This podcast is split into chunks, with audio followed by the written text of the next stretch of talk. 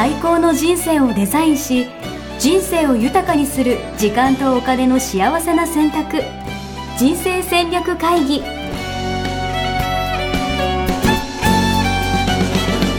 の番組は将来の仕事やお金人生にもやもやと不安を抱えている皆さんに元資産運用のプロキャリアとお金の戦略を同時に考える人生デザインコンサルタントの高頃もさあやが過去5年間延べ1700人の人生を望む形で豊かにしてきたメソッドを時間とお金の選択という切り口からお伝えしてまいります。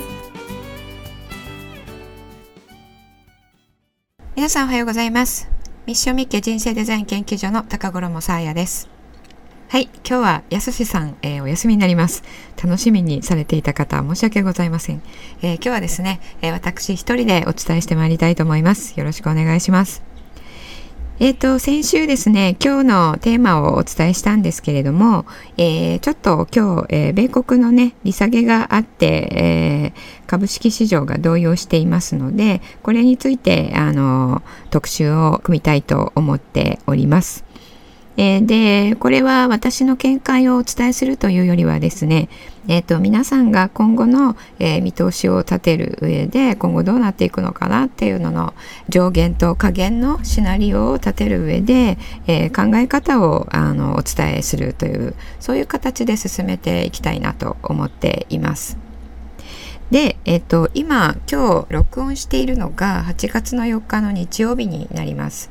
で来週相場は結構荒れると予想されますけれども皆さんこれをお聞きいただくのが、えー、もうその私が来週と呼んでいるところの、えー、週は終わった時になると思いますので8月の10日ですねあのどうなるかちょっとわからないんですけれどもえ8月4日の時点で収録しているということを、え、まずちょっとご理解いただきたいと思います。で、えっと、利下げを行った翌日、えー、株式市場を下げてますね。これは、あの、失望売りということになります。まあ、えっと、25ベーシスの、あ、25ベーシスというのは、えー、0.25%のことを言いますね。0.25%のことを、えー、25ベーシスポイントと言ったりします。でその0.25%の利下げをしましたけれども市場には、えー、0.5%の利下げをしてくれるかなっていう期待もありました。でその期待に対してはあの失望の範囲、えー、0.25しかしてくれなかったんですねっていう失望があったということとまあまあそれでもあの、えー、利下げしてくれたっていうことで OK だったあところが、えー、何があの失望だったかというとメパウエル議長の、えー、語った言葉ですよね記者会見で語った言葉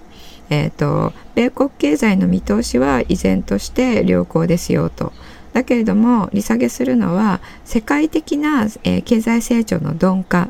と、えー、貿易政策の不確実性による、えー、経済見通しの下振れリスクを防ぐために予防的に、えー、利下げをしますよって言った、えー、んですけれども、まあ、ちょっとこれ後で解説をしますがその後にですね言ったことがちょっとえー、市場の失望を買ったということなんですね、えー、何を言ったかというとこれ長期的な利下げ局面に入るものではないですよっていうことを言いました。っていうことは、えー、パウエル議長はですね何を言いたかったかというと、まあえー、FRB が、えー、今後、え経済が、え今後利下げを、え今後も継続してやっていきますよっていうことを FRB が伝えるっていうことは FRB が今後米国の経済が、え減速して景気後退に入っていくとも、えー理解したそのように理解していると思われるのを防ぐために、えー、継続的な利下げ局面に入るのではないですよって言ったんですね。市場の心配を和らげるために言ったと思われますけれどもそれをもって、えー、そこにいた記者の方がですねええー、これは利下げの局面には入るんではないんですか？私たちが求めていたのはそれだったんですけど、えー、言ったんですね。そしたらパウエル議長は気がつきますよね。あそれが期待されていたことだったんだ。ということはここ1回で終わりだよっていう、えー、ニュアンスで伝わってしまうとそれがまた失望を呼んでしまうのでいやいやいや1回でだからといって、えー、1回で終わるとは言ってないですよっていうふうに、まあ、言い直したっていうことなんですけれども、まあ、言い直してももうねあの広まってしまった印象っていうのは、えーえー、一回ね言ってしまった言葉をテイクバックするのはね、えー、難しいことであることはあの一般人の私たちの会話でもそうですし、えー、こういった方もそうなんですね。もう市場はあじゃあ長期的に、え利下げがこう継続してえ、なるんじゃないんだっていうことをもう取ってしまったのでそれに対する失望売りが出たっていうことですね。で市場は今、えー、あと2回今年あと2回の、えー、利下げを織り込んでいます。えー、フェットウォッチというねあの、えー、先物市場で、えー、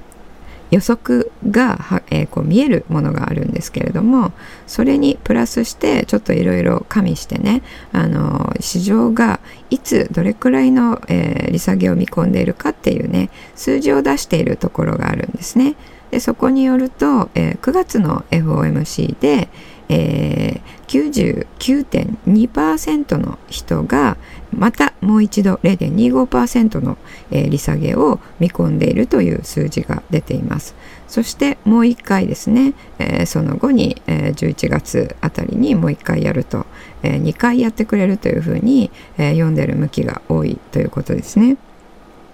で、えっ、とえー、パウエル議長の方は、えー、この利下げを、えー、米国経済強いのに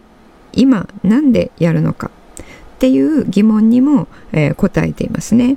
その答えはこれは予防的なものですよということです。予防的というのは今足元で経済は強いですけれども、えー、さっき言いましたね、えーと貿易戦争の行方がどうなるかわからないっていうことなので今強いとしても、えー、予防的にやっておきますよっていうことですね。まあまだインフルエンザにかかっていないのにインフルエンザの注射を、えー、最初に打っておくようなものですね。であとは世界経済の、えー、鈍化傾向がちょっと現れてきていますので、えー、それに対しても予防的な先手を打っておくっていう意味合いですね。特に、えー、ユーロ圏ドイツなどで GDP がちょっと減速していたりとか、えー、製造業のデータが悪化したりしていますので、えー、それがね世界的にこう波及してくるとあもう貿易戦争の影響もありますから世界的に波及してくると、え世界経済の後退利っていうことになるのでそれを予防するっていう意味合いですね。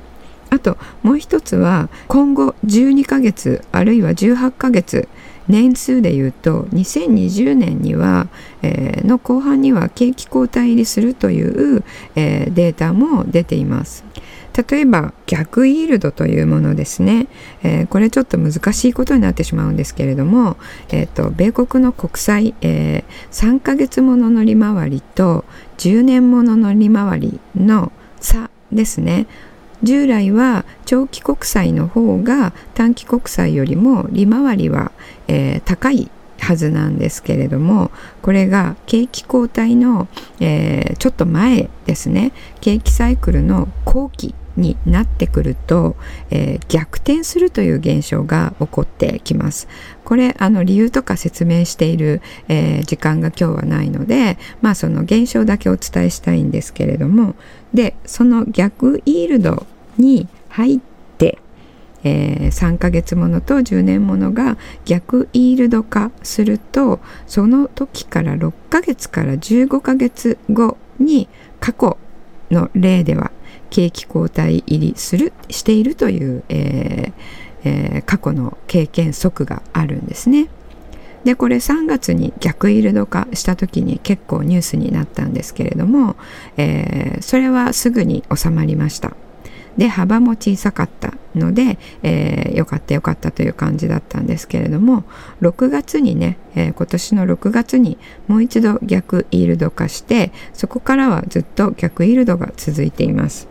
っていうことですとかその予兆を示すものがねいくつか出てきているんですね。なのでそういうことも踏まえて、えー、利下げをしたっていうことですね。で、えー、景気後退に、えー、がっつり入ってしまった場合には、えー、トランプ大統領をはじめ、え市場からねあの FRB があの時利下げが後手に回ったからだと、えー、利下げをするのが遅すぎたからだとだから景気後退に入ってしまったんだというふうに、えー、非難されるっていうこともありますね。まあ、その非難されると、まあ、FRB に対する、えー、信任信頼が低下しますので、まあ、それを避けるためという、まあ、それをもって、えー、保険的と言っていますけれども保険的な、えー、利下げという意味もありましたということですね。で、えっと、トランプ大統領の圧力と、まあ、市場の圧力にも屈したということが言われているんですけれどもこれはどういうことかというと、まあ、トランプ大統領ですねあの一国の経済と、えー、他国の経済の、えー、舵を切っていると、えー、いうよりは彼はなんか、えー、アメリカ、えー、企業え、中国企業日本企業みたいな感じで、えー、舵を取ってるように見受けられますね。なえー、どういうことかというと、まあ、彼は商人ですから、えー、エコノミストとかアナリストとかではないので、えー、米国の貿易赤字ですね。これが巨額に上っていること。これがちょっと由々しき問題ということでね、えーと、この、え、商売のトレードのところで、えー、米国に、えー、有利に持っていきたいというのがありますね。ということは、えー、ドル安にしたいということなんですよね。でドル安にしたいということは、えー、利下げをするとドル安になりますから、えー、金融政策としては利下げをどんどんやってほしいわけなんですね。で彼にとっては、まあ、金融政策も、えー、為替政策もその、えー通商政策に、えー、資するものというような感じで思っていると思われる。ということは今後も、えー、その通商政策を有利に進めるために、えー、為替の動きとか、えー、金融政策に圧力をかけてくるということが、え見込めるわけですね。で、えーとそれもそうなんですけれども、えー、市場の構造ですねこれもちょっと最近は、えー、変わってきているっていうことを私たちは理解しないと、えー、ならないと感じています。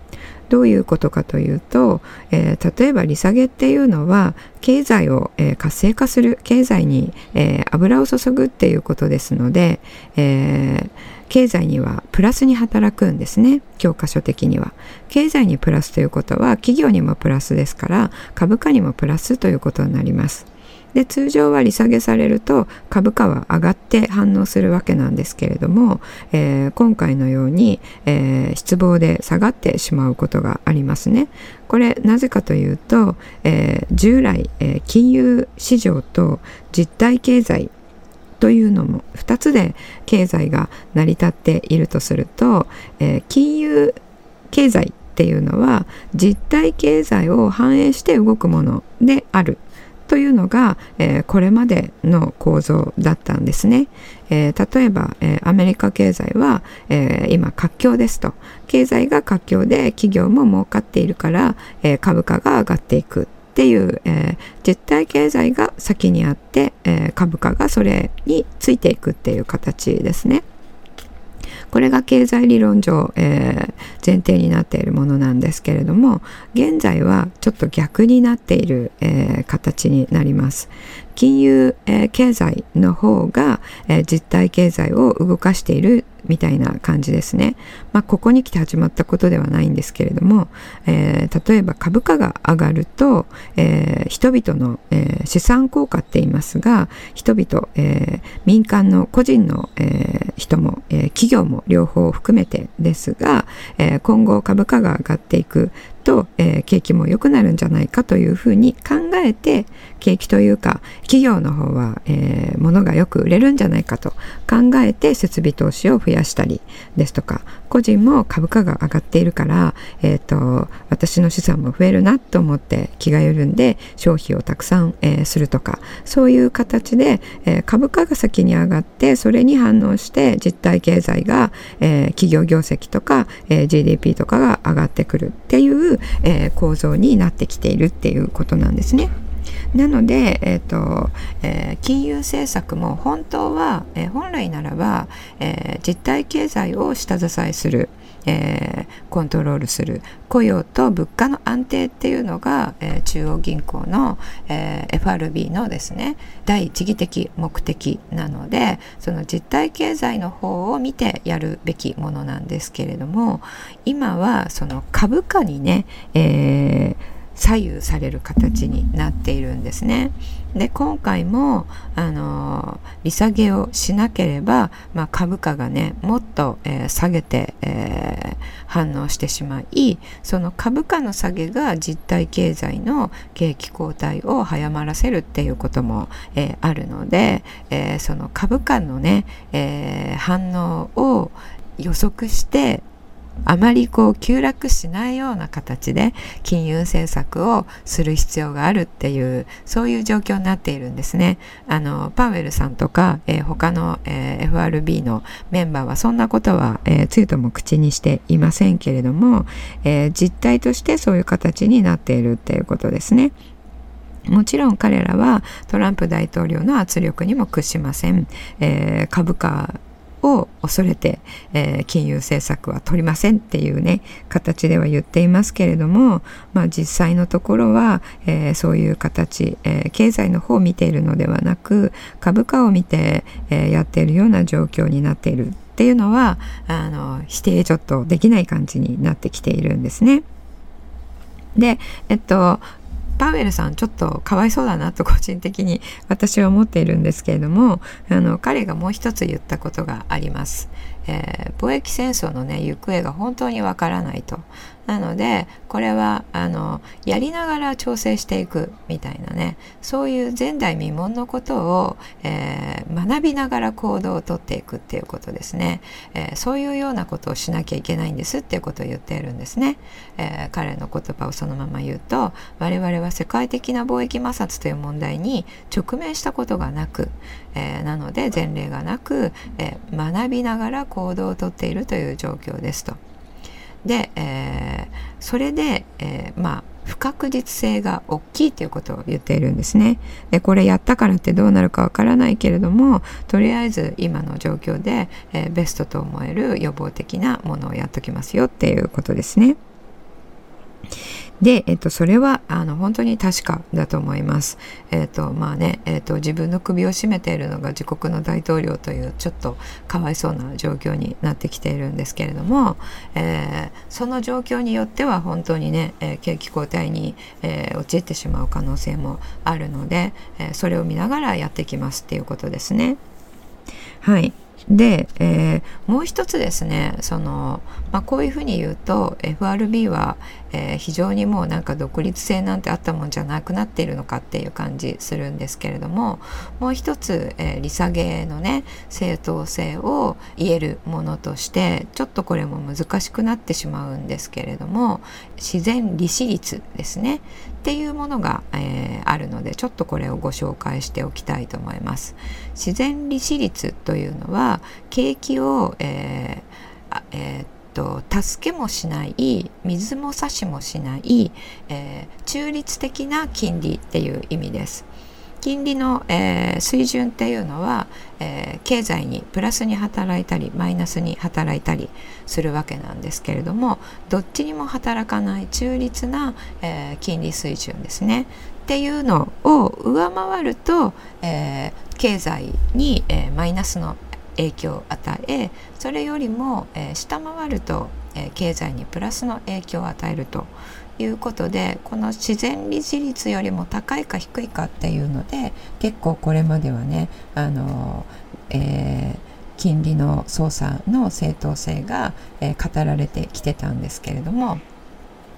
えー、最近になってこれがすごく下がってきているっていうふうに言われているんですね。で今の状態だと、えー、利上げを今までしてきましたと。で今の2%ですね。の状態だと,、えーと、2.0%から2.25%ですね。今の金利水準だと、えー、この自然利子率を、えー、上回ってしまっている可能性がある。っていうことなんですね。今までもっと高いと思っていてそこにまだ到達していないと思っていたんだけれどもだからもっと利上げができると思っていたんだけれども実はそれは、えー、もう上回っちゃってるんじゃないか。っていう考え方が出てきているんですね。そうするとまだ、えー、中立金利までは行ってなかったと思っていたのが、えー、それをもう超えちゃっているっていうことは、えー、実質的に経済に対して引き締めと同じ、え金融政策をとっているのと同じことなのでそうすると、え景気後退へ向けて、え景気後退入りを助けているみたいな金融政策になっているっていうことなんですね。それもあって、そういうことはまあしたくないですから、えー、利下げに、えー、踏み切ったということですね。で、そしてもう一つがインフレ率です。インフレ率の目標が2%で、日本と同じですね。なんですけれども、なかなかこれに到達しないと。いうことでインフレ率2%に、えー、回帰するのを助けるためだということも言っていますね。まあこれは、えっと、インフレ率が加速、えー、してしまう、えー、ことがあると利下げっていうのは正当化できなくなりますから、えー、その心配はないから、えやっても大丈夫ですよと思ってますよっていうことですね。で、えっと、これがまあ日本に与える影響なんですけれども、え、まあ金利がね、下がってくるとで、えー、欧州も、えー、経済成長の見通しが悪化しています。で経済成長の見通しが悪化する局面では、えー、通常教科書通りに行くと金利が下がるんですね。それはあの安全、えー、資産、えー、リスクフリー資産と言われる債券の方が株よりも買われるからっていうことですね。債券の利回り、金利というのは債券価格と、えー、逆に動きますから、えー、債券が買われるということは債券価格、えー、利回りが下がるということですね。で、欧州で下がっていますと。で、米国でも下がっています。まあ、え、政策金利を動かすということは、短期金利から、えー政策金利を反映して、えー、流通市場で決まる、えー、債券の利回りも下がってくるということになりますから、えー、米国でも金利が低下、えすると。そうすると日本の金利も、えそれに合わせて、まあえ世界でね今は最低取引っていう、え差をね狙って取っている人たちがいますので、まあ、つながっているということですね。世界はもうつながっているので、えー、一国だけ高い金利で、えー、こう、鎮座し続けるっていうのはできないんですね。そうすると、日本の金利にも、えー、低下圧力がかかってきます。で、えっと、日本は今、イールドカーブコントロールっていうのをしていますね。えー、短期金利、えー、政策金利だけではなくて、長期金利も、えー、コントロールをするという、えまあ、世界でも類のない、え見たこと、やったことがないことに、え挑戦しています。どういうことかというと長期金利というのは10年ものの国債の利回りのことを言うんですけれども10年ものの国債の利回りを、えー、0からプラスマイナス0.2%以内に収めるっていうことをしているんですね。で、えーと、ここに低下圧力がかかってくると、えー、ゼロに抑えたいのに0.1、0.2を超えて、えー、マイナス0.3というふうにどんどんどんどんマイナス金利が深くなってしまうっていうことがあるんですね。でマイナス金利が深くなると、えー、主に銀行の、えー、業績を圧迫します。そしてあの経済によろしくない、えー、影響を与えるんですね。なので、えー、そんなに下がってほしくないそれをコントロールするために、えー、国債の買い入れを減額するっていうことをします。今はね、量的緩和まだ日本やってますから、国債の買い入れをしているんですね。で、買い入れるっていうことは、えー、市場にお金を、えー、増やすっていうことですよね。で国債の買う人になるっていうことなので、え需要が、え高まるっていうことですから国債の、えー、金利、えー、価格は、え買い支えられて、え金利が下がるのが止められるっていうことになっているんですけれどもこの、え買い入れを減額することで需要を、え下げることができますね買い入れをやめるから。需要が下がるということは、えー、価格が下がりますよね、えー、需給のバランスが、えー、緩んで。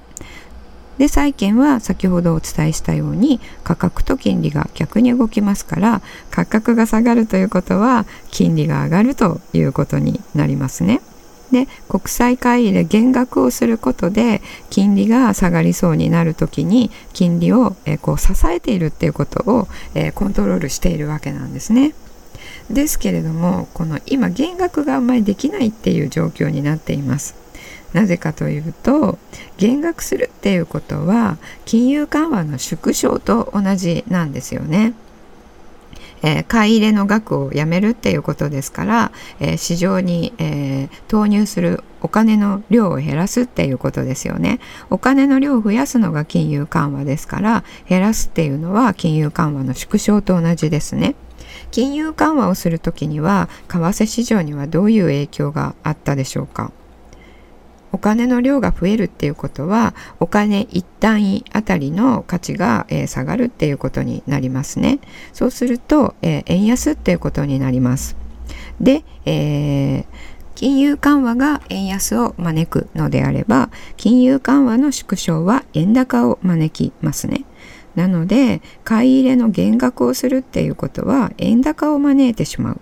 っていうことなので円高は日本の企業にとって、えー、打撃になりますから、えー、招きたくないですよね。なので減額したくてもどんどんどんどんできるっていうわけではないんですね。っていうとマイナス金利をそのまま見送るのか円高をそのまま、えー、見送るのか放置するのかどっちかを取るっていうね、えー、日銀はすごく難しい、えー、舵取りをこれからもっともっと迫られるっていう形になりますね。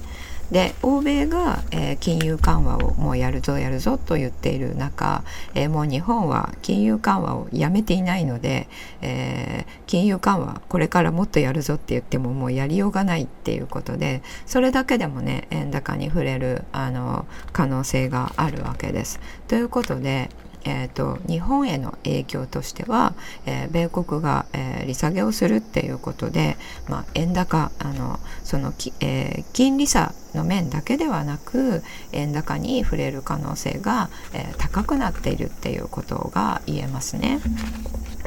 でまあもう30分になろうとしているのでこの辺でやめたいと思いますけれども今後ですね今後どうなっていくかっていうことなんですが、えー、海外経済の悪化を受けてあそしてちょっと言ってませんでしたけれどもあの8月1日にね、えー、トランプ大統領が怒ってかどうか分かりませんけれども お前らが金融政策やらないんだったら俺が直接直談判するっていう感じなんでしょうかね。えーと、中国に対してね、えーと、追加関税第4弾をね、えー、やるぞというふうに言いましたね。で、えっと、私はこれを、えー、録音している現在では中国がどう出たかはまだわからないんですけれども中国ってそういうことをやられるのはとても顔に泥を塗られるのはとても嫌いな人たちなので、えー、結構あの報復、えー強い報復に出るのかなっていう、えー、ことが予想されますがそうするとねあの来週はそこでまたあの相場が荒れることが予想されますねもちろん、えー、貿易戦争の激化になりますから日本の株式市場も、えー、荒れることが予想されますね。で、えっとまあ、それが、えー、激化するっていうことがあった場合、えーえーと、世界経済の減速懸念っていうのは、えー、高まりますよね。そうすると何が起こるかっていうと、えー、FRB はもっと利下げを、えー、するせざるを得なくなってくるんですね。まあ、トランプ大統領はそれを狙ってあのやっているのかなっていう気がしないでもないんですけれども。えー、まあ、0.25ずつ2回なのか、えー、0.51回なのか分かりませんけれども、えー、実際に景気後退に入っていく場合にそうとなった場合には今度は予防的ではなくて実際に、えー、必要となって必要と、えー、を迫られてやるっていうことになりますから、えー、パウエルさんが否定した、え利下げを続けてやる局面には入ってないですよって言ったのが実際に続けてやる局面に、え、入ってしまうっていうことですね。それがシナリオとして考えられます。ただ、えー、今回利下げをしたので、えー、もう利下げをするっていうのも1ヶ月前から織り込まれていましたのでね、あのー、え金利に敏感なセクターっていうセクターがあるんですけれども例えば住宅、え投資とか、え、ローンで買うものですね。そういったものが、まあ、自動車とかもそうですね。そういったものの、えーとえ、需要が高まってきているっていうもうあの反応がもうすでに出てきて、えー、いるので、えー、今回の利下げでそういったところが、えー、ちょっとこう上向いて、えー、米国経済がまた持ち直すっていうことも考えられるんですね。まあえ、ー、と中国のとの報復合戦が、えー、激化してしまったらそれもかき消されてしまうのかもしれないですけれどもそうなった場合には、えー、利下げはもうしなくていいというか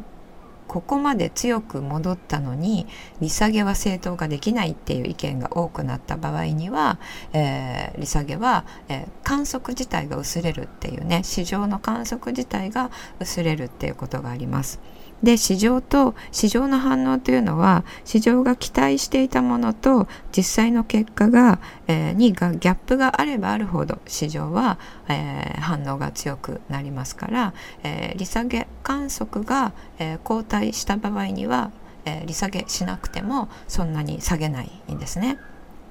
でこれどっちになるかもう全く分かりませんけれども、えー、こういったね両極端のシナリオが今は同じ、えー、確率で起こる可能性があるっていうねちょっと、えー、あんまりね、え私も遭遇したことがない、え状況になってきています。通常はシナリオっていうのはメインシナリオが60%で起こると。でその、えそれよりも悪いシナリオそれよりも良いシナリオが20%ずつ起こるっていうねそういうシナリオ、え、想定が普通なんですけれどもそしてそれれで今まで、え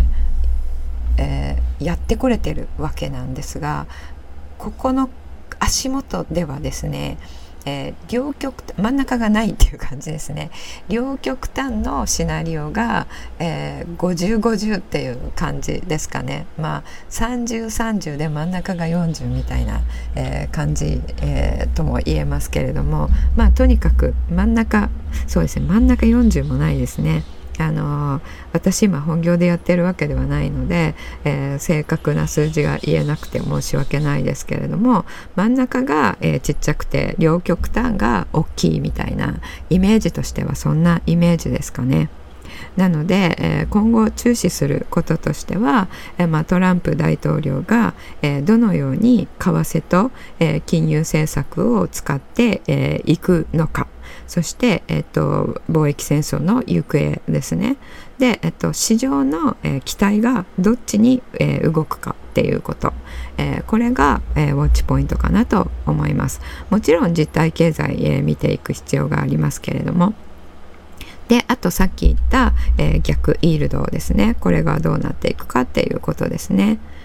はい。えー、それでは今日はちょっと、えー、長くなりましたけれどもでまた一人でつらつらと喋ってしまったので、えー、いつもと違ってすっごいつまんなかったという方もいらっしゃると思いますがあのこの金融経済のことをね、えー、もっと、えー、詳しく聞きたいっていう、えリクエストも最近多くいただいていますので、えたまにねこういう形でちょっとつまんない方もいらっしゃるかもしれないんですけれどもやらせていただけたらなと、え思っています。はい、それでは今日はこの辺で終わりにしたいと思います。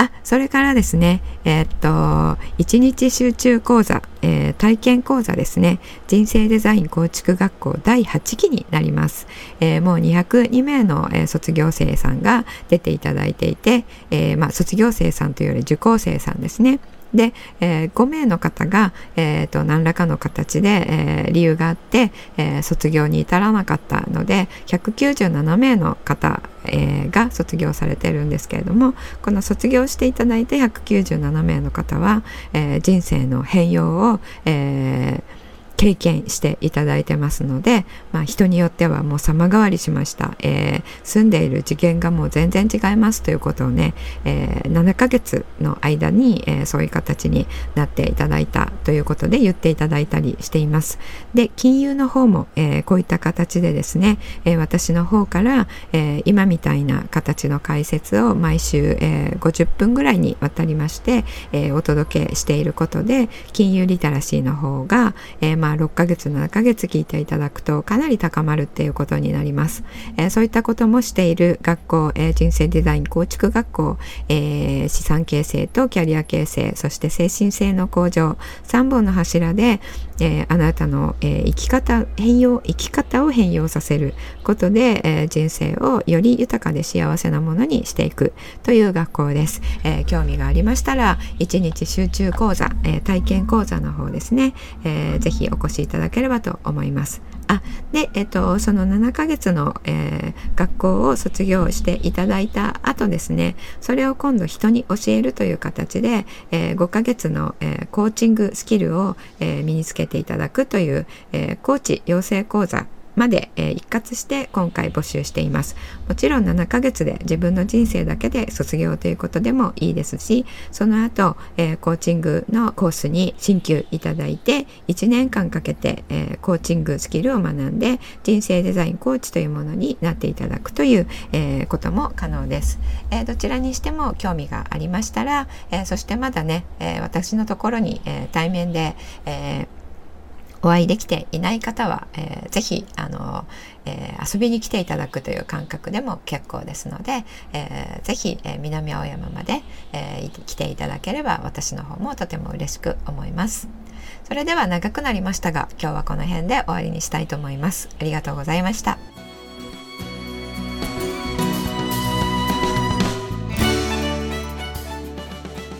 ホームページではキャリア形成と資産形成を同時に考える人生デザインに役に立つ情報をほぼ毎日アップしています。